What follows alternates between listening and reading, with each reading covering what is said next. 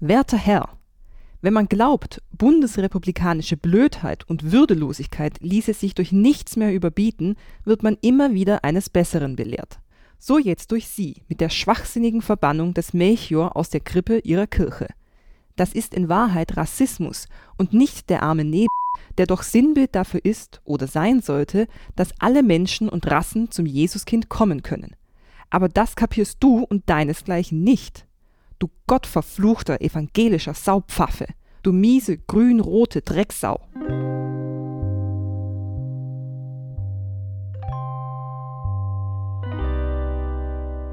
Das ist ein Zitat aus einer Nachricht, die Ernst Wilhelm Gohl erhalten hat. Der Dekan des evangelischen Kirchenbezirks Ulm hat im vergangenen Jahr viele Telefonanrufe bekommen, aber auch hunderte Mails und Briefe, häufig mit Hassinhalten. Kurz davor hat der Kirchengemeinderat des Ulmer Münsters entschieden, die Weihnachtskrippe diesmal ohne die heiligen drei Könige aufzustellen. Und zwar wegen der Figur des schwarzen Königs Melchior, die aus Sicht des Rats rassistisch dargestellt wird. Ihr hört die zweite Folge von Streit um König Melchior, der Podcast-Miniserie der Südwestpresse. In der ersten Folge ging es darum, warum der Kirchengemeinderat es richtig fand, dass die heiligen drei Könige fürs Erste nicht mehr aufgestellt werden sollen. Wenn ihr diese Folge noch nicht gehört habt, empfehlen wir euch, dort anzufangen. Die Folgen unseres Podcasts bauen nämlich aufeinander auf. Mein Name ist Moritz Klaus, ich bin Multimedia-Redakteur bei der Südwestpresse in der Regionalredaktion in Ulm. Und ich bin Samira Eisele, ich bin auch Multimedia-Redakteurin in der Regionalredaktion. Heute beschäftigen wir uns mit den Reaktionen auf die Entscheidung rund um den schwarzen König Melchior. Es geht um die Frage, warum die Entscheidung zu viel Kritik geführt hat. Und ja, man kann auch sagen, zu einem großen Aufschrei. Online waren die Reaktionen teilweise besonders heftig. Dort gab es einen Shitstorm. Man hört hier schon raus, wir beschäftigen uns in dieser Folge vor allem mit kritischen Stimmen. Dafür schauen wir uns auch Kommentare und Leserbriefe aus der Debatte genauer an. Und wir klären, welche Folgen so ein Shitstorm für die Betroffenen haben kann. Angefangen hat alles ja mit einem Zeitungsartikel unserer Kollegin Verena Schüli. Der Artikel ist am 5. Oktober 2020 erschienen, auf der Loka 1, also der ersten Seite im Lokalteil. Die Überschrift war Münstergrippe ohne Könige. Das war der Aufmacher, also der Hauptartikel auf der Seite, und die Melchior-Figur war da auch groß zu sehen. Die Seite war so aufgebaut, dass eben dieser Artikel in der Mitte stand. Ähm, der Melchior war so ein Freisteller, also so, dass der Text drumherum läuft. Verena hat damals auch einen Kommentar geschrieben, der stand neben dem Hauptartikel, hatte die Überschrift Salomonische Lösung und sie hat geschrieben, dass es gut sei, dass die Könige erstmal nicht aufgestellt werden, weil so hat die Gemeinde dann einfach auch Zeit für eine kritische Reflexion, die schmerzlich sei, aber eben auch wichtig, gerade beim Thema Rassismus. Genau diese Zeit ist dann aber nicht geblieben.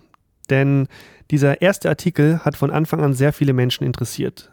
Er ist ja auch online erschienen und wenn da ein Artikel viel angeklickt und gelesen wird, dann bekommen wir das ja immer mit. Aber damals hätte vermutlich auch bei uns noch niemand damit gerechnet, wie groß das Thema noch werden würde. Ein Tag später war das Thema dann auch in den Nachbarzeitungen zu lesen. Da haben die Kolleginnen und Kollegen das aufgegriffen, was ja ziemlich normal ist, dass ähm, ein Thema mal dort zuerst erscheint und mal in der anderen Zeitung. Aber der Melchior wurde sehr schnell sehr viel größer. Die Deutsche Presseagentur hat das Thema aufgegriffen und zwei Tage später gab es dann schon bundesweit Artikel und Berichte dazu. In der FAZ zum Beispiel, aber auch in der Bild, auf Zeit Online. Am 8. Oktober zog auch der Münchner Merkur nach und am 10. Oktober hat Bild dann auch noch ein Video veröffentlicht. In diesem Video haben sie Dekan Gohl die Situation erklären lassen. Später gab es auch noch einen ausführlicheren Beitrag im Deutschlandfunk und einen Kommentar in der Zeit. Jetzt sind Zeitungsartikel natürlich noch kein Shitstorm. Und die Frage ist erstmal, wie die unterschiedlichen Zeitungen über das Thema berichtet haben. Ja, also zuerst mal haben sie einfach die Nachricht weitergegeben, dass die Ulmer Münstergemeinde sich so entschieden hat und warum. Meistens kam dann auch Dekan Gohl selbst zu Wort. Allerdings war die Nachricht je nach Medium natürlich ein bisschen unterschiedlich aufbereitet. In der FAZ war die Überschrift Ulmer Münster stellt Grippe ohne Heilige Drei Könige auf. Beim Münchner Merkur hieß es Rassismus-Eklat um Weihnachtskrippe, Dekan verbannt die Heiligen Drei Könige.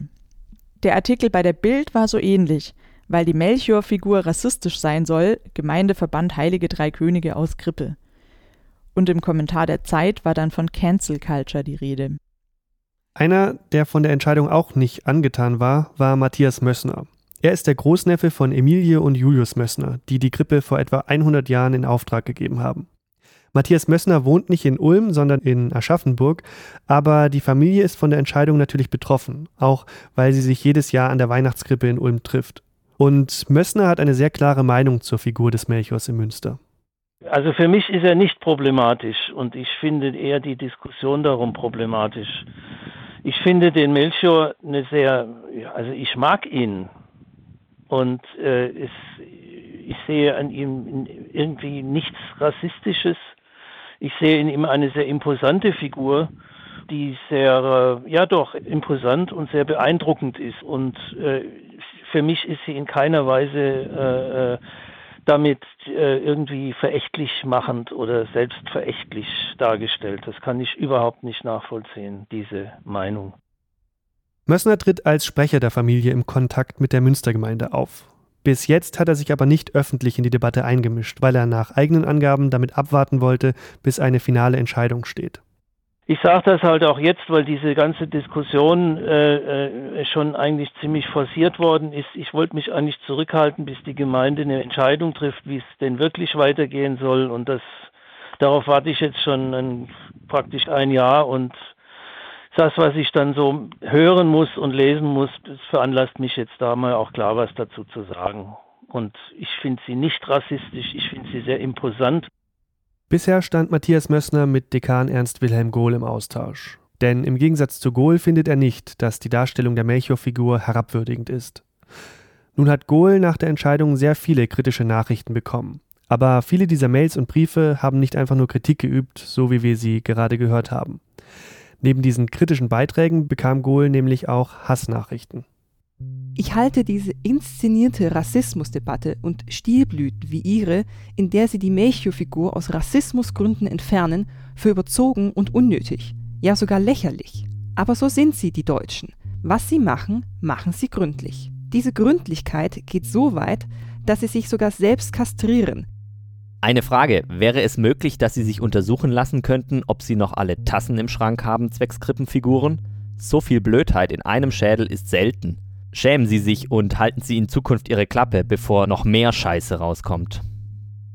Auweia, könnte es nicht sein, dass ihr zu viel vom schlechten Messwein gesoffen habt oder ohnehin Alkoholprobleme habt? Das sind jetzt ein paar Beispiele für diese beleidigenden Nachrichten gewesen. Es gab aber noch viel extremere Inhalte mit wirklich heftigen Beleidigungen und Schimpfwörtern, die wir an dieser Stelle nicht zitieren werden.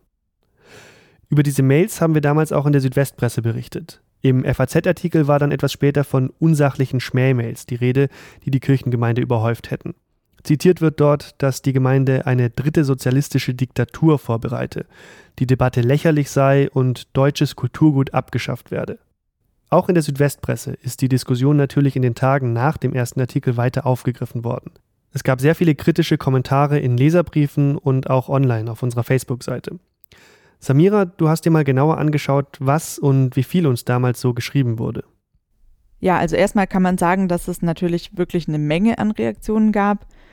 Ich habe dann auch nochmal geschaut und rausgeschrieben, wie viele Kommentare unter einzelnen Artikeln standen. Also schon der erste Artikel von Verena hatte 256 Kommentare auf Facebook. Verenas Kommentar, am gleichen Tag geschrieben und gepostet, hatte 338. Das ist für uns und für so einen lokalen Artikel schon wirklich sehr viel. Und dann muss man auch noch dazu sagen, dass unsere Online-Redaktion auch ganz schön gefordert war und auch viele Kommentare tatsächlich löschen musste, weil die einfach so rassistisch und beleidigend oft waren. Auch jetzt im September 2021 gab es nochmal einen Artikel zu der Debatte, auch schon wieder 93 Kommentare. Und dazu gab es dann noch total viele Leserbriefe. Ich erinnere mich auch ganz gut, wie unser Chef mal in einer Konferenz morgens gesagt hat, wir machen eine ganze Seite Leserbriefe nur zu Melchior.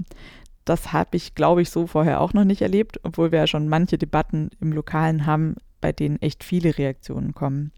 Jetzt ist es natürlich das eine, über die bloße Zahl an Online-Kommentaren und Briefen zu sprechen. Die andere Frage ist natürlich, was die Menschen geschrieben haben. Und da hast du einige Beispiele herausgesucht mit Kommentaren, die bei uns auf der Facebook-Seite gepostet wurden. Ich finde es ja rassistisch, wenn nur noch weiße Figuren zu sehen sind. Als würde man dunkle Menschen als etwas anderes sehen und sie lieber mal ausschließen. Im Übrigen hat Gott die Menschen vielfältig erschaffen. Deutschland schafft sich selber ab. Nix Rassismus. Der hat eine Brezel in der Hand. Integrierter kann man auch gar nicht sein. Dann stellt halt drei neue, zeitgemäß und passende Figuren auf und fertig.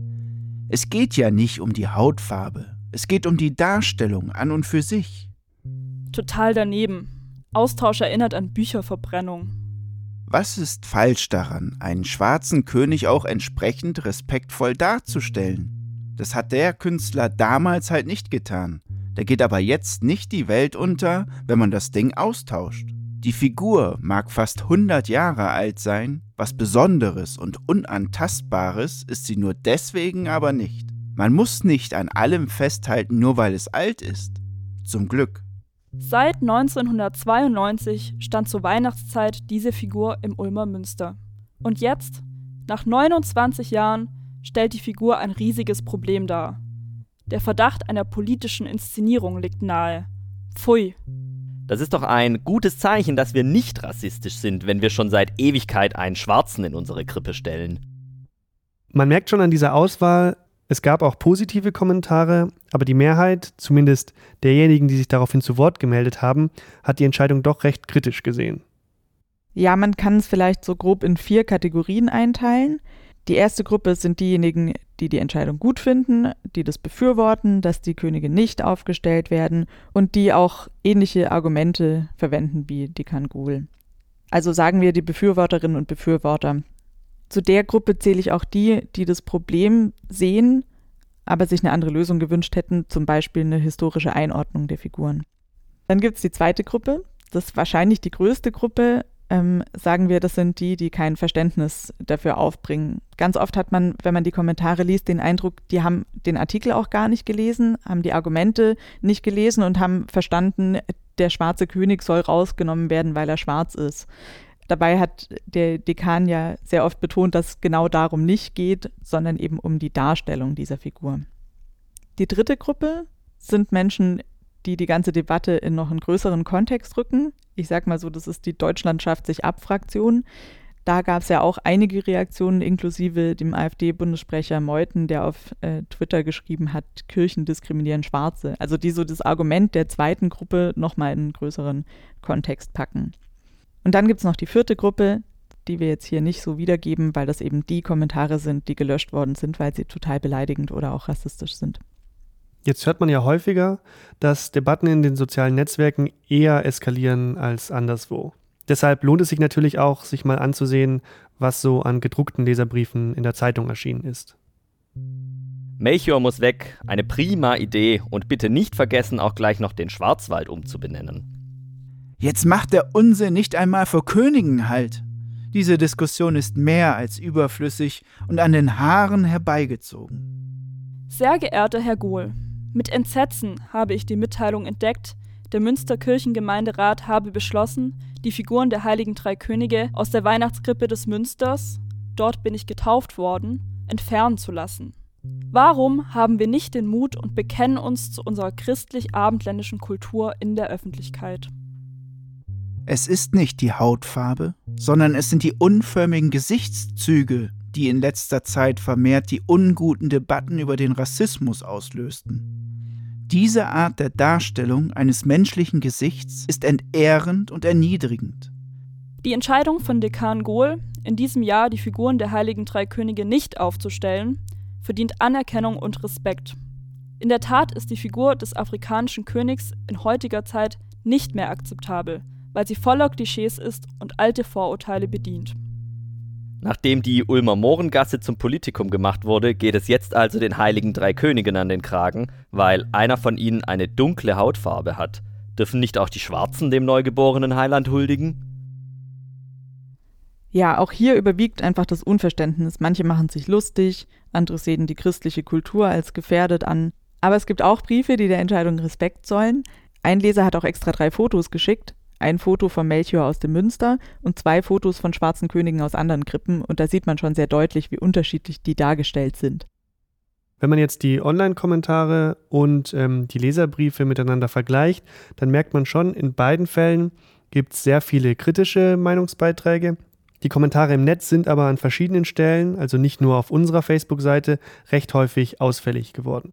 Da geht es dann oft nicht mehr um das eigentliche Thema, sondern viele dieser Kommentare und Mails sind einfach nur beleidigend und greifen zum Beispiel die Entscheider persönlich an.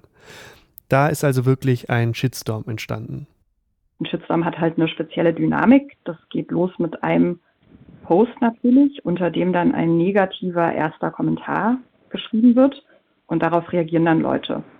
Das ist Anja Neuber. Sie ist Trainingskoordinatorin bei LoveStorm, einer Online-Plattform, die sich für digitale Zivilcourage einsetzt und gegen Hass und Cybermobbing im Netz. Wir haben dort mal nachgefragt, was für Leute das sind, die online ausfallende und beleidigende Kommentare schreiben. Und Anja Neuber sagt, das kommt ganz auf den jeweiligen Shitstorm an.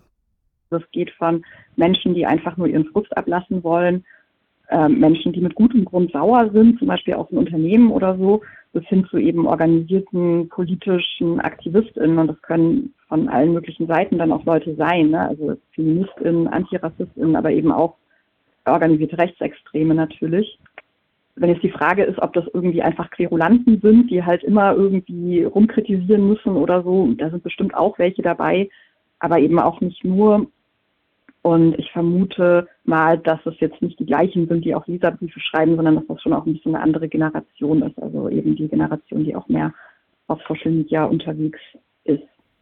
Ein Shitstorm kann sich also gegen einzelne Personen richten, aber auch gegen Organisationen, Unternehmen, gegen Parteien. Und eine wichtige Frage ist natürlich auch, was macht es mit den Menschen, die so einem Shitstorm ausgesetzt sind? Ähm, worüber wir, finde ich, noch zu wenig reden, sind eben die psychischen Folgen für Betroffene. Ein Shitstorm ist verbale Gewalt, laut Definition, weil er ja auch eben mit unsachlichen, mit beleidigenden Kommentaren einhergeht. Und genau, diese Gewalt kann psychisch sehr belastend sein, also kann psychische Erkrankungen auslösen bis hin zum Selbstmord. Und gerade dadurch, dass die Angreifenden anonym sind, ist die Gewalt halt auch sehr schwer greifbar. So ein Shitstorm kann also wirklich sehr schlimme Folgen für einzelne Menschen haben. Und zumindest zu diesen extremen Folgen ist es in diesem Fall nicht gekommen. Ernst Wilhelm Gohl zum Beispiel, der hat sich auf die Debatte eingelassen und er hat auf viele kritische und auch auf beleidigende Beiträge und Kommentare geantwortet, auch auf Facebook. Er hat uns ja ein paar Beispiel-E-Mails weitergeleitet und hat auch dazu geschrieben, dass es eben ganz oft dann auf seine Antworten keine Reaktion mehr gab. In einzelnen Fällen hat es aber tatsächlich auch funktioniert. Da gab es auch einen E-Mail-Wechsel, den fand ich total eindrücklich. Da war die erste Mail, die an Ernst Wilhelm Gohl ging, wirklich krass ausfällig. Dann hat er geantwortet in einem ganz ruhigen Ton und hat einfach nochmal die Argumente wiedergegeben. Und dann kam nochmal eine Antwort darauf, in der der Mensch sich entschuldigt hat, meinte, er sei an dem Abend einfach auch sehr aufgebracht gewesen, hätte verschiedene Videos zu solchen Themen gesehen, dann diese Mail geschrieben und jetzt werde er sich nochmal mit diesen Argumenten beschäftigen. Vielen Dank dafür und äh, er meldet sich dann nochmal das fand ich schon echt krass, dass das an der Stelle wirklich auch so funktioniert hat. Dieser ganze Hass in der Debatte hat Ernst Wilhelm Kohl auch nachdenklich gemacht und er hat sich da eine Frage gestellt. Welche Möglichkeiten hast du mit Argumenten? Es geht doch um den Verstand. Emotionen sind auch wichtig, aber es geht doch auch um den Verstand, dass wir so ein Problem als sachlich angehen und auch uns der Grundfrage stellen, warum werden Menschen, die schwarz sind, noch anders behandelt als Weiße? Auch bei uns hier in Deutschland. Und da führe ich doch keine Alibi-Debatten jetzt, ob man jetzt schwarze Könige an der Krippe haben darf oder nicht. Das war nie unser Thema. Und durch das fand ich eigentlich schade, dass es dann abgelenkt wurde vom wahren Thema. Von dem, und auch natürlich von meinen Vorurteilen, muss man ganz offen sagen. Ich habe auch Vorurteile. Und dass ich mir da immer wieder drüber bewusst war, das wäre doch der Lerneffekt. Aber es blieb halt am Symptom, hat man sich abgearbeitet. In dieser Folge haben wir uns jetzt genauer angeschaut, welche Kritik es daran gab, dass die Krippe ohne die Heiligen Drei Könige aufgestellt wurde. In Folge 3 beschäftigen wir uns dann mit genau diesen Vorurteilen, die Ernst Wilhelm Gohl gerade angesprochen hat.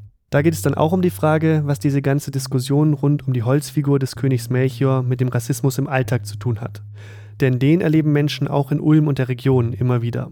Also das tut jedes Mal weh. Das ist jedes Mal eine aktive Ausgrenzung. Es ist jedes Mal eine Herabwürdigung der Persönlichkeit und auch, was das mit dem Selbstwertgefühl macht. Also wenn man jedes Mal dann aufs Neue irgendwie ja, eben beleidigt wird, ausgegrenzt wird, dann fängt man vielleicht auch selber an zu zweifeln oder kann halt vielleicht auch gar nicht so ein gesundes Selbstwertgefühl aufbauen oder ist sich dann immer unsicher oder so. Das war die zweite Folge unseres Podcasts. Wenn ihr Hinweise, Feedback oder Anmerkungen habt, dann könnt ihr uns gerne eine E-Mail schreiben an podcast.swp.de. Alle Podcasts der Südwestpresse findet ihr unter swp.de/slash podcast. Zum Beispiel auch unseren Crime-Podcast Akte Südwest. Außerdem findet ihr unsere Podcasts auf Spotify und überall sonst, wo man Podcasts hören kann. Streit um König Melchior ist eine Podcast-Miniserie der Südwestpresse. Moderation und Redaktion in dieser Folge Samira Eisele und Moritz Klaus. Interviewführung Verena Schüli und Julia Horn. Produktion Moritz Klaus und Esther Lehnert. Sprecherinnen und Sprecher Leonie Maschke, Andreas Klasen, Julia Horn und David Nau. Grafik Benjamino Raiola.